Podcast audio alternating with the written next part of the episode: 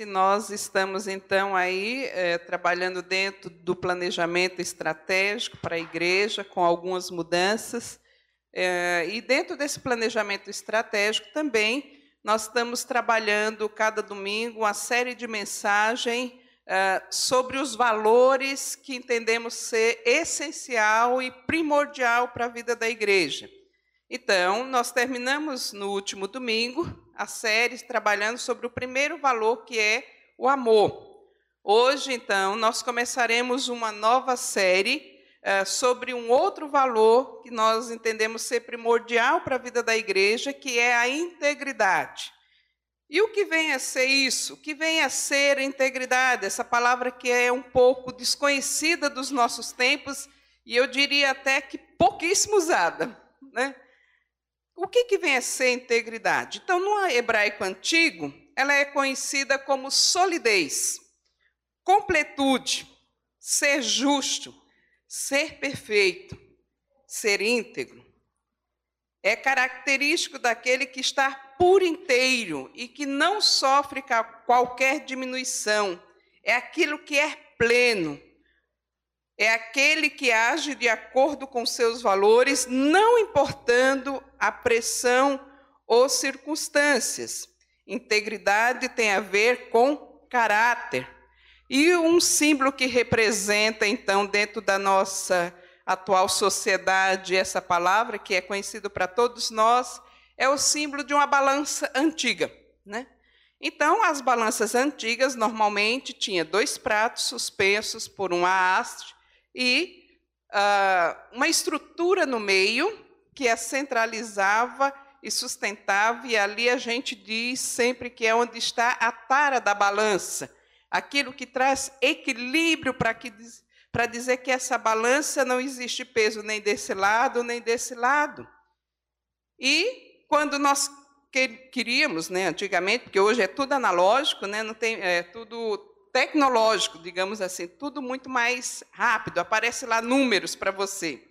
Mas antigamente, quando nós queríamos pesar qualquer produto, você precisava colocar os pesos em uma balança, ou o produto em um lado da balança e colocando o peso no outro lado, no outro prato da balança. E à medida em que ela ficava centralizadinha, você sabia qual era a quantidade que tinha de produto naquele outro lado. Então, esse é um símbolo do nosso tempo que transmite bem a ideia de integridade. Integridade, então, como essa balança, tem a ver com a questão dos valores que nos norteia, os valores aos quais nós utilizamos para realizar qualquer ação. Bom, e aí nós podemos pensar, como eu disse, que hoje no nosso tempo nós temos vivido tempos que essa palavra tem sido pouco utilizada, especialmente na prática. Se a gente for ver aí tantas CPI que nós estamos tendo e todos os outros meios de comunicação, né, a nossa sociedade está bem corrompida no termo da integridade. E nós aqui, então, iremos observar essa palavra não a, a partir de um sentido da sociedade, mas nós queremos, então, compreender essa palavra a partir do sentido cristão dessa palavra. Como é que ela se localiza dentro da Bíblia e como é que ela diz respeito a mim e a você e como nós a utilizaremos. Então, a primeira afirmação que eu quero fazer aqui é que Deus é bom. E a sua bondade, então, ela se prespassa além dele. Ele é bom, ele é justo, ele é amoroso e ele cria todas as coisas a partir de quem ele é, da sua essência, daquilo que ele é. Acompanhe comigo aqui o raciocínio. Não se dispersa, não, acompanhe aqui comigo.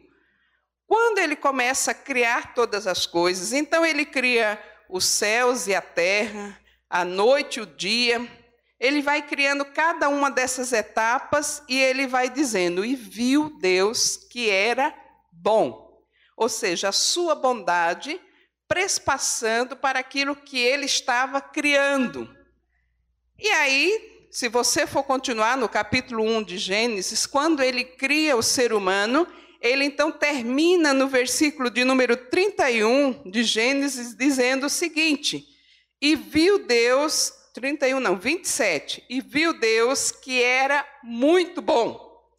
Ou seja, toda a sua bondade estava prespassando ali, não somente para a criação do cosmos, mas também para a criação do ser humano. Portanto, Deus cria a partir da sua própria bondade, de quem Ele é. Mas a gente pode dizer então que Adão, o primeiro ser criado ali, recebe a integridade de Deus ao ser criado, como imagem e semelhança de Deus. Mas Adão não dá conta disso. E Adão, então, eh, toma uma decisão ali que também passa para todo o restante da humanidade.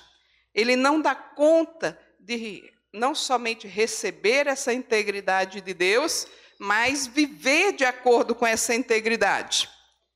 E aí todos nós conhecemos a história, aonde então ele decide desobedecer a Deus ali. E tem a ver com essa coisa de quebrar essa integridade é, que ele recebeu de Deus.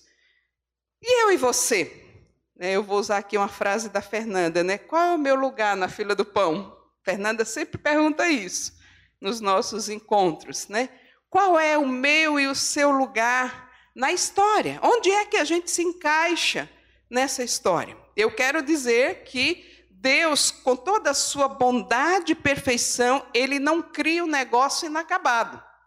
Além dele criar com, de acordo com o seu amor, ele cria também de acordo com a sua perfeição. E o plano dele não fica pela metade. Agora Adão pecou e aí já era. Não, de modo algum. A perfeição de Deus contempla criação, queda e redenção de todas as coisas. Então, eu e você precisamos descobrir onde é que nós nos encontramos nessa linha do tempo.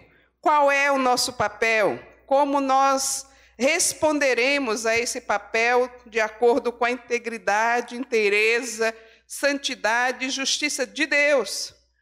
Qual será, então, o meu espelho? Aonde é que eu me baseio para poder tomar as decisões das minhas ações no dia a dia?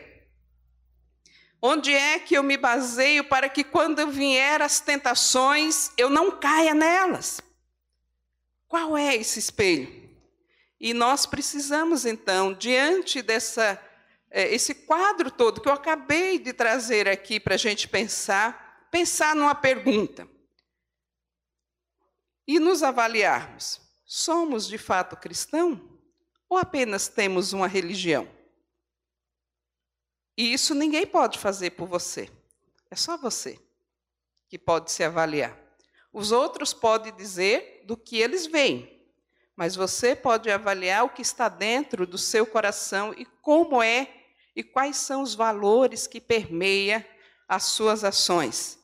Então, para pensarmos nisso, eu convido você, nós vamos ler um texto que se encontra em João, para nós descobrirmos um espelho seguro para olharmos o amor e a justiça de Deus e termos então base para os valores que nos cerca e permeia as nossas ações. João capítulo uh, 5, versículos uh, 19 a 24. E também Tito 2, 7 e 8. Se alguém puder trazer uma água para mim, eu agradeço que a minha acabou faz tempo. Diz assim o texto bíblico: você que está aí em casa, provavelmente está sendo projetado o texto para você, assim como também está sendo projetado aqui no telão da igreja. É, você fique bem atento. Eu gostaria muito que você que está em casa, ah, você que está em casa, tivesse aí uma Bíblia junto com você, porque nós vamos passear nesse texto, não somente agora na leitura, mas nós iremos passear por esse texto em vários momentos da nossa conversa aqui. E aí, Se você está em casa e apenas está me ouvindo, talvez você se disperse. Talvez você esteja em casa fazendo uma outra coisa além de estar ouvindo o culto. E aí eu convido você a ficar por inteiro, para que você possa realmente absorver aquilo que Deus quer falar com você. Talvez você diga assim: ah, mas eu já sei de tudo. Realmente, um copo que está cheio ele não pode mais caber água. Então, eu, por exemplo, eu me sinto muito vazia, então eu sempre preciso me encher dessa palavra. E eu convido você também, se você se encontra na mesma situação, de achar que tem espaço para pôr mais uma gotinha de água, a parar e realmente prestar atenção na palavra, a vir junto uh, para compreendermos essa palavra tão importante. Diz assim: então lhe falou Jesus: Em verdade, em verdade eu vos digo que o filho nada pode fazer de si mesmo, senão aquilo que vir o Pai fazer. Porque tudo o que este fizer, o filho faz semelhantemente. Também o Pai ama o filho e lhe mostra tudo o que faz. E maiores obras do que esta lhe mostrará, para que vos maravilheis. Assim como o Pai ressuscita e vivifica os mortos, assim também o Filho vivifica aquele a quem ele quer. E o Pai a ninguém julga, mas o Filho ao Filho confiou todo o julgamento, a fim de que todos honrem o Filho, de modo porque honra o Pai que não honra, voltar de novo aqui, a fim de que todos honrem o Filho, do modo porque honra o Pai. Quem não honra o Filho, não honra o Pai que o enviou. Em verdade, em verdade eu vos digo: quem ouve as minhas palavras e crê naquele que me enviou, tem a vida eterna. Não entra em juízo, mas passou da morte para a vida. Palavras do Senhor. Queridos, o texto que nós acabamos de ler aqui, talvez é, você se pergunte assim: o que será que esse texto quer dizer? Por isso que eu digo, fique comigo, não se disperse. Esse texto aqui ele faz parte de um contexto maior que começa, que inicia lá no início do capítulo. E o que, que acontece no início do capítulo? Essa, essa parte aqui do texto é uma resposta de Jesus aos judeus. Mas resposta do quê? Veja só, havia um homem que estava paralítico há muito tempo e Jesus chegando ali num dia de sábado, ah, perto do poço ali, ele vai e conversa com aquele homem que está lá deitado esperando a sua vez de ser curado, esperando por um milagre, né? E também pedindo esmolas, porque no dia de sábado os judeus costumavam ir ao templo e ter as suas devoções. E aí então Jesus vai e cura esse paralítico. Ele fica tão feliz, tão contente, que aquele poderia ser o melhor presente para a vida dele. Ser curado, ser restaurado. E ele levanta ali e ele sai correndo. Jesus dá uma ordem para ele: toma o teu leito e anda. E ele pega o leito dele, onde ele estava ali sentado, ou talvez deitado, e ao invés de ele ir para a sua casa, ele corre para dentro do templo, glorificando a Deus, exaltando o nome de Deus. Mas isso traz para quem está ali algumas desconfianças. Espera aí, esse camarada não é aquele que fica lá fora pedindo esmola? Não é o que, tá, o que era aleijado, que ficava lá pedindo todo dia? Ele está andando no meio de nós. Como assim? Sua vida foi transformada? Ele foi curado, mas hoje é sábado. Como assim? Ele foi curado. E aí então interroga aquele homem que havia sido curado, e nesse interrogatório ele não sabe dizer exatamente quem é que curou ele. E ele sai então de novo, volta para a rua, encontra de novo com Jesus, e no meio desse espaço aí, ele volta novamente para dentro do templo e diz assim: Agora eu já sei quem é que me curou. Foi Jesus. E quando ele diz isso, ali para as pessoas dentro do templo, para os judeus, os judeus então ficam indignadíssimos. Como assim? Curando em pleno sábado? Não está guardando sábado. Que negócio é esse? E aí eles vão atrás de Jesus, não somente para interrogá-lo, porque ele havia feito aquela cura no sábado, mas também com a intenção de matá-lo.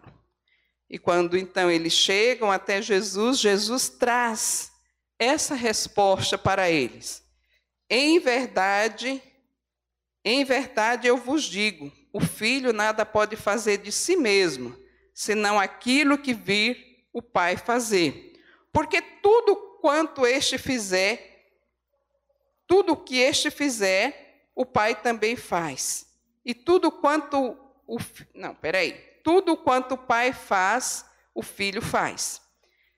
E aí vem para mim e para você aqui algumas interrogações.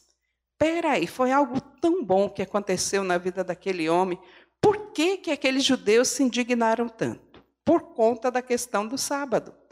E aí, lá em Êxodo, capítulo 20, verso 8, há de novo uma lembrança para o povo quando sai ali da terra prometida, dizendo assim: lembra-te do sábado para o santificar.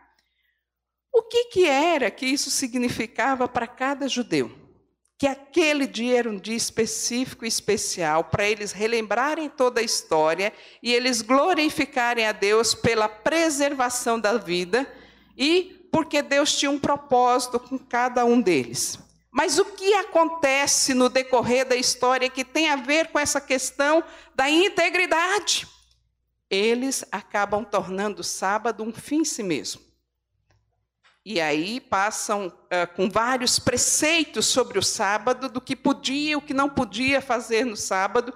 E ao invés de glorificarem quem criou o sábado, glorificarem a Deus, usa o sábado como um fim em si mesmo. E é por isso que Jesus adverte a eles e diz assim: olha, o sábado não foi criado ah, para que vocês tenham ele como um fim mas foi criado por causa de vocês, para que vocês experimentem a delícia que é viver sobre o governo de um Deus que é provedor, de um Deus que é bom, de um Deus que cria e decide, junto com a sua criação, derramar sobre essa criação a sua bondade e também o seu cuidado. E ele diz então: vocês estão tornando o sábado um fim em si mesmo o sábado virou um ídolo para vocês. E aí, quando chega essa questão para eles, eles ficam bem indignados. E aí eles querem matar a Jesus. E aí Jesus ainda continua e diz assim: Olha, na verdade, vocês querem me matar porque eu sou o filho de Deus. E aí o negócio fica difícil. E ele continua dizendo aqui: Isso que eu estou fazendo aqui com esse homem é porque o meu pai faz. E ele tem poder para fazer. E eu só posso fazer como filho aquilo que o meu pai faz. Meu pai quer libertar cada um de vocês, quer trazer vida para cada um de vocês, mas vocês estão dentro desse sistema aprisionado, como escravos de um dia aonde a vida não pode acontecer. Jesus e o Pai criam tudo a partir do que é bom. Vamos pensar que Jesus também estava lá na criação, lá no início de todas as coisas. Tanto é que ele fala assim, ó, façamos. Façamos está no plural, indicando aí que é mais de uma pessoa. Lá, Gênesis 1, 1 diz que havia trevas sobre a face da terra, mas o Espírito de Deus pairava sobre o abismo. E Deus usa o quê? A sua voz, haja o verbo, ao qual João, no capítulo 1, diz que esse verbo é o próprio Jesus. Então, a criação de Deus, junto com a bondade de Deus, ela vem para mim e para você como algo que é bom e perfeito. Mas, como eu disse, ah, o ser humano não dá conta disso. Adão não dá conta disso. E aí, Jesus vem como resposta de Deus dentro desse plano redentivo, dentro desse plano que cria, que resgata e que finalmente triunfa. Como eu disse no início, um plano perfeito que tem criação, queda e redenção de todas as coisas. Jesus desejava que aqueles ouvintes ali, aqueles judeus que estavam ouvindo a ele, pudessem entender o plano redentivo de Deus e a sua justiça e a sua bondade. Ele também deseja isso para cada ser humano, para você que está me ouvindo nessa manhã. Ele deseja isso e ele mesmo fala isso aqui no versículo de número 24. Em verdade, em verdade, eu vos digo: quem ouve a minha palavra e crê naquele que me enviou tem a vida eterna. Não entra em juízo, mas passou da morte para a vida. Eu vou ler mais uma vez. Em verdade, em verdade, eu vos digo: quem ouve a minha palavra e crê naquele que me enviou, tem a vida eterna, não entra em juízo, mas passou da morte para a vida. O que Jesus estava dizendo é: vocês podem ter vida. Vocês que me escutam hoje, estão me ouvindo. Vocês querem o convite de Jesus vocês querem render-se a esse convite? Está ouvindo o convite de Jesus? Você pode crer no convite de Jesus, ele convida você nessa manhã, você que está me ouvindo, para então entregar a sua vida a Ele e ter uma nova vida a partir de então. E eu quero orar com você. Talvez você nunca fez uma oração desse tipo. Jesus, eu entrego a minha vida a Ti. Eu estou te ouvindo e eu creio que o Senhor realmente tem um plano redentivo para a minha vida. Isso foi despertado no meu coração e eu quero entregar a minha vida a Ti. Ore comigo, Senhor Jesus. Eu recebo a vida que está em Ti, porque hoje o meu coração foi tocado pela Tua palavra. Hoje os meus ouvidos foram abertos para ouvir o Senhor falando comigo. Então eu entrego a minha vida a ti e eu te peço, faça morada no meu coração. Venha, recebe a minha vida e assim como a vida daquele homem que foi curado e a sua vida mudou completamente, faça isso em nome de Jesus. Amém. E você que já fez essa oração há muito tempo, e está aqui. Vem comigo, não se perde não. Volta aqui comigo. Volta aqui comigo. Vamos juntos aqui procurar entender melhor como é viver a vida dia a dia sobre esse valor da integridade. Recebendo então essa integridade de Jesus que se manifesta em você e em mim a partir do momento em que nós o recebemos. Jesus, ele não é só o espelho que salva. Jesus também é o espelho que nos firma. E ele então começa dizendo aqui para os judeus: o filho só faz o que vê o pai fazer. Essa palavra integridade estava escrito no peitoral do sumo sacerdote, lá do Antigo Testamento. Será que era porque ele era justo? Será que era porque ele era íntegro? E a gente vê, se você for ler cuidadosamente o Antigo Testamento, que não era bem isso. Ele era apenas uma figura que prefigurava a vinda de Jesus. E essa palavra integridade, santidade, separado, estava no seu peitoral para lembrar não somente a ele, mas para lembrar também aqueles pelos quais ele levava ali o seu ofício, de qual era a figura dele e para onde ele estava apontando. Todas as vezes que o sumo sacerdote tinha que entrar no Santo dos Santos, lá no templo, o que, que acontecia?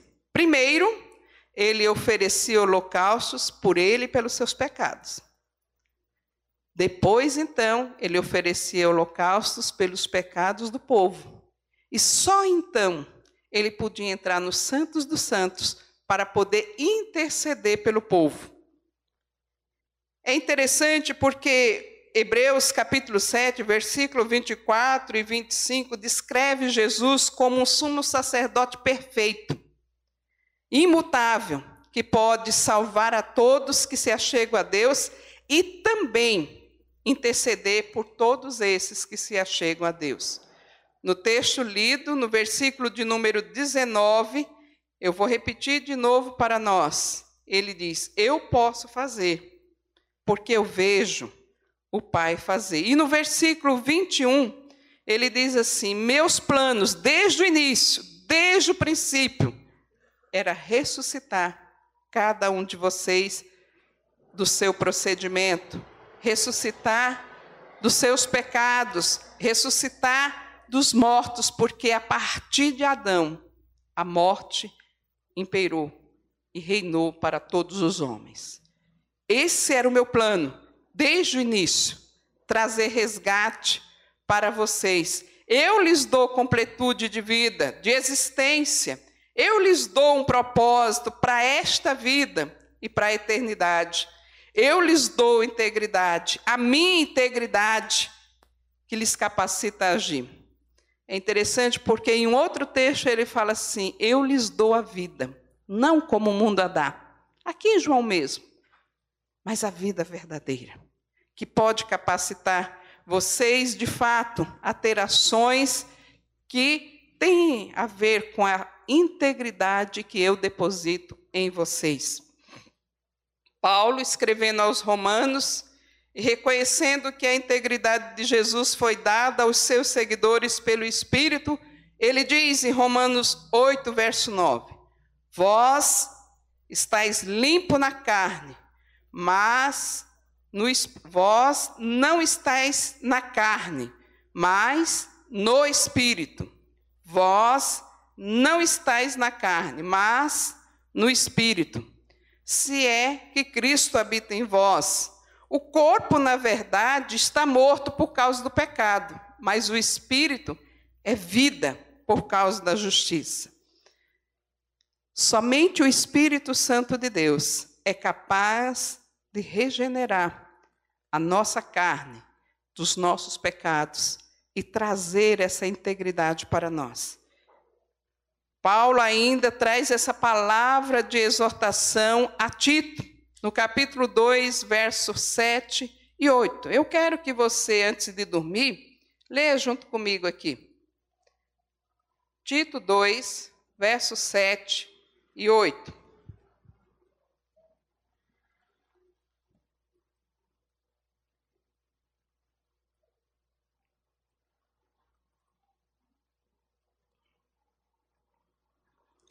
Torna-te pessoalmente padrão de boas obras. No ensino, mostra integridade e reverência, linguagem sadia e irrepreensível, para que o adversário seja envergonhado, não tendo indignidade nenhuma que dizer a vosso respeito.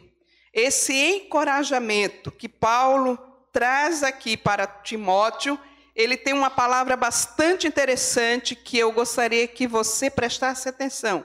Vem comigo aqui, preste atenção aqui. A palavra é torna-te. Torna-te padrão. Essa palavra então está na voz passiva. É o sujeito, é o objeto que sofre a ação.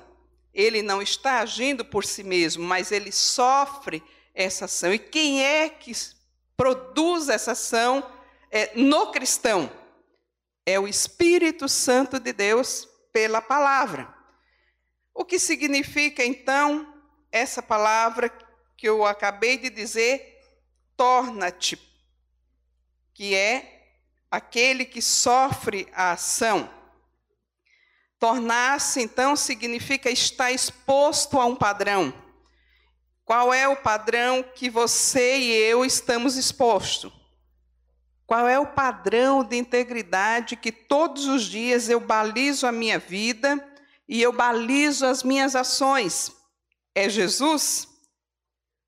Por isso ele então pode dizer ali para Timóteo: Timóteo, Você, querido, que está andando comigo, você que é, é meu discípulo, e eu deixei você para cuidar de algumas igrejas, eu quero dizer para você, Timóteo, você se torne padrão para que o adversário veja a sequência do texto, no versículo de número 8, que ele diz assim: Você se torne um padrão para que nem o adversário tenha nada a dizer, não é a respeito do Timóteo, é a nosso respeito.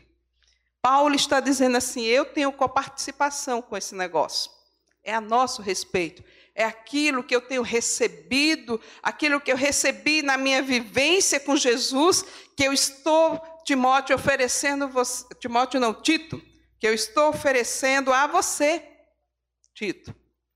Então, você pode viver e experimentar a Cristo em todas as áreas e ele prespassar por todas as áreas da sua vida. E aí você vai agir com a mesma integridade.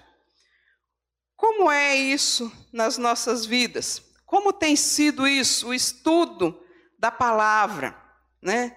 Como tem sido experimentar a palavra viva, transformando as áreas da minha vida? Como tem sido isso para mim e para você?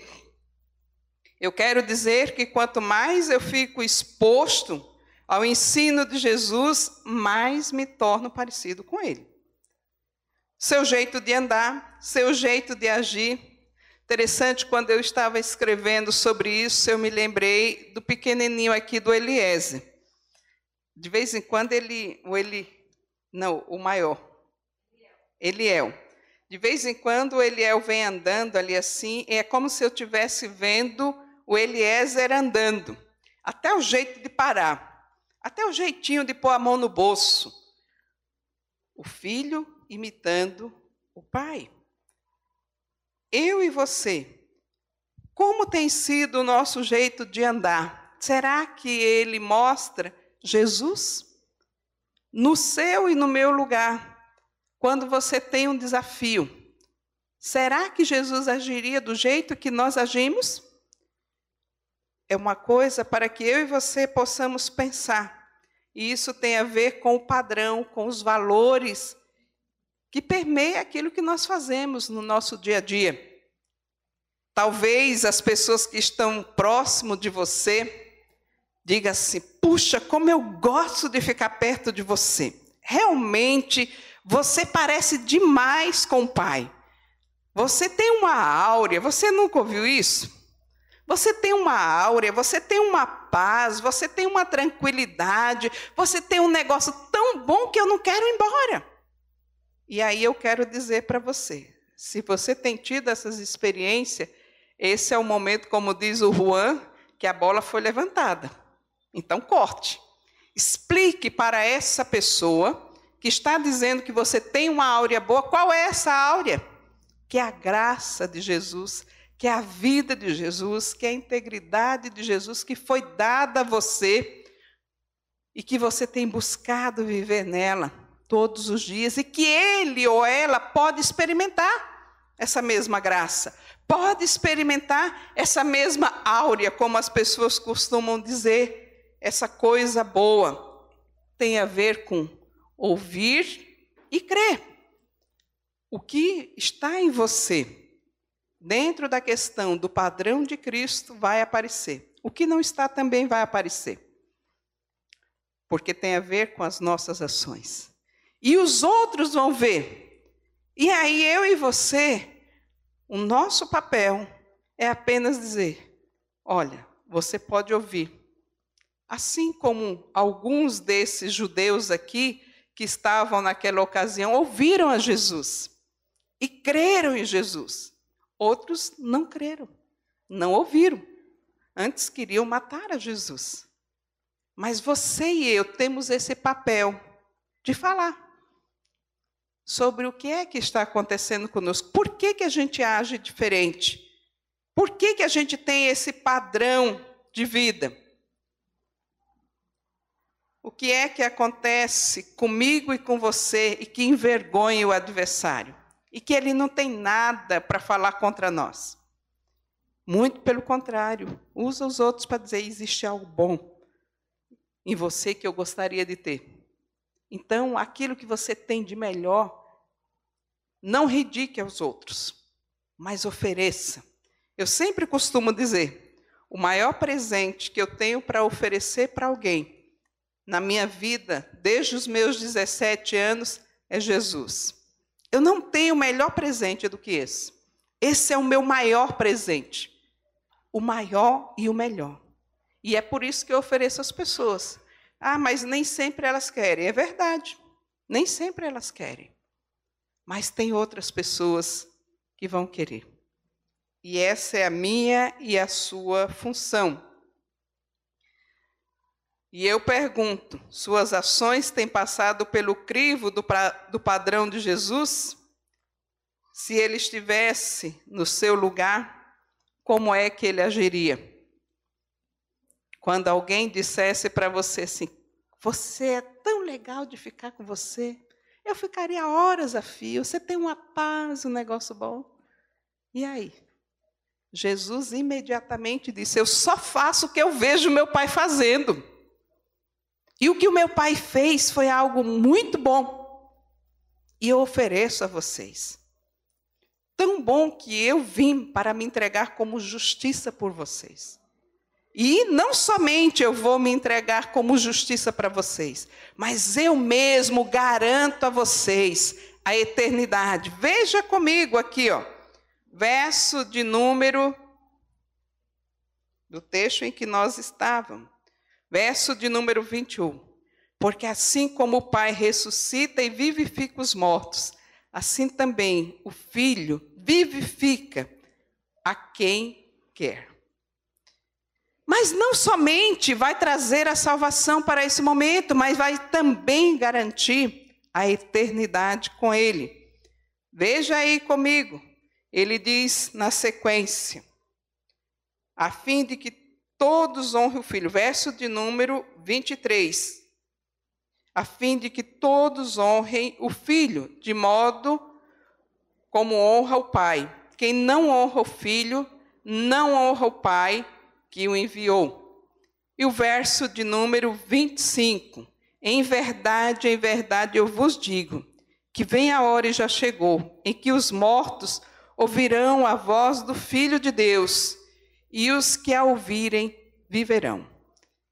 Que coisa fantástica, gente. Tem presente melhor do que esse garantir uma vida plena, uma vida íntrica, uma vida com qualidade Hoje pela manhã nós estávamos aqui com o nosso grupo uh, de estudo, uh, de discipulado, e uh, tinha uma pergunta lá, né? E a minha resposta foi: por que, que você se achegou a Jesus? E a minha resposta foi: porque eu queria entender o sentido da vida, o significado da vida. A vida sem Cristo é uma vida muito menor. É uma vida que tem um fim em si mesmo. E que muitas coisas você vai buscar e não vai satisfazer. Porque é muito temporário essa satisfação, esse prazer. Mas a vida com Jesus nos garante de fato um propósito, desde a sua criação à sua redenção. Garante para mim e para você a certeza de para onde nós estamos caminhando. Por que, que nós vivemos dessa forma? E é, isso tem a ver com esse valor chamado integridade que só pode ser adquirido em Jesus. Você pode até lutar querendo ter um caráter exemplar na sua força, mas eu costumo dizer que ele não passa da esquina. Talvez quando você estiver lá sozinho, no seu momento sozinho, você faça coisas que você se envergonha de você mesmo. Mas quando você está agindo com o caráter de Cristo, revestido da sua dignidade, revestido da sua palavra, sendo encorajado e encorajada por outros irmãos a continuar firme nessa caminhada. Queridos, nem o adversário pode te acusar. Não há indignidade para te acusar. E no seu momento lá sozinho, você sabe disso. E vai agir da mesma forma como se tivesse na presença de quem quer que fosse. Seu padrão, sua forma de ser não vai mudar. Mas talvez você, como eu, tenha dificuldades de viver esse padrão de integridade sozinho. Constantemente está na luta, está caindo, está é, é, se tabacando por aqui, por ali, parecendo criança que começa a andar. Uma, o pequenininho daqui está nessa fase, né? Que ele quer andar, mas vai, não vai, ele vai se estabacando pelo caminho, né? Talvez você esteja assim. E eu quero dizer que somente a caminhada de discipulado, a caminhada com outro junto, é que nos fortalece a andar com perfeição, nos ajuda, nos coloca de pé, nos sustenta, nos anima, assim como Paulo estava animando a Tito. E eu quero que você, então, queridos, nesse momento, a gente possa orar para que o Espírito de Deus possa ter uma abertura no seu coração e na sua mente, para que você possa se dizer assim: olha, eu quero experimentar essa caminhada do discipulado. Eu quero experimentar isso que esse povo está falando. Né? Está falando aqui todos os domingos, com vários testemunhos, e eu não estou nessa roda. Eu quero experimentar. Só o Espírito de Deus pode abrir o seu coração para isso, porque talvez você esteja aí, como eu falo, enrustido dentro de um padrão que você criou para você mesmo, que é aquele padrão de eu dou conta. Não dá. Não dá. Não dá mesmo, porque a gente tem ainda a questão do pecado que vem nos assediando. E somente quando eu estou com outro prestando conta, e o outro orando comigo, e o outro me animando, e o outro me incentivando, é que eu posso ter realmente uma vida com muito mais qualidade. Então eu quero orar para que o Espírito Santo desperte em você esse desejo dessa caminhada e você possa experimentar algo muito maior e muito melhor do que o que você já tem vivido até aqui com Jesus. Pai, em nome de Jesus, aqui está o teu povo, a tua igreja, e que muitas vezes, Pai, nós assumimos uma postura de que já sabemos da Bíblia, já sabemos do que o Senhor é, já tem dito.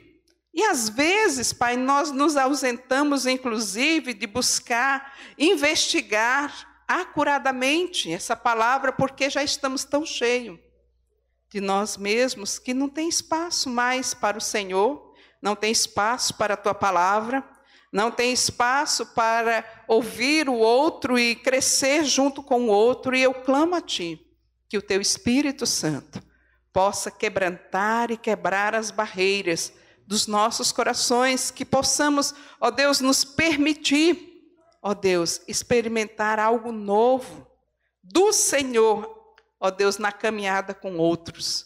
Espírito Santo de Deus, ajuda a tua igreja aqui Senhor, que tu venhas despertando o coração do teu povo para uma vida muito melhor, com muito mais qualidade. Eu clamo a ti que o Senhor faça isso.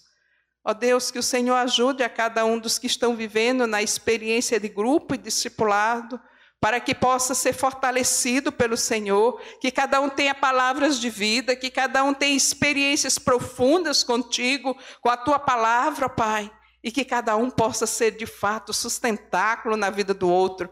Pai, o Senhor não nos chamou para vivermos sozinhos e nem sequer a fé é viver sozinho, porque a fé é vivida em comunhão, em comunhão com a tua igreja, com o teu corpo. E ó Pai, o Senhor não vem buscar um indivíduo sozinho, mas o Senhor vem buscar a tua igreja, o teu corpo, Senhor. E eu clamo a ti que o teu Espírito Santo Quebre, Senhor, as barreiras que têm impedido cada irmão, ó Pai, de compreender essa realidade. E que o Senhor mesmo opere de forma sobrenatural na vida de cada um daqueles que o Senhor já tem chamado para si, para viver uma vida sobremodo excelente. Ó Deus, durante a vida que o Senhor nos dar aqui. E, ó Deus, quando o Senhor voltar para nos levar, que o Senhor nos reunir, possamos mesmo ouvir quando o Senhor abrir o livro da vida, aqui está a vida do fulano, como ele viveu plenamente a minha vida na terra. Pai, faça isso na vida da IPI de Vila Sônia e na vida de tantos quantos o Senhor quer para este lugar. Em nome de Jesus.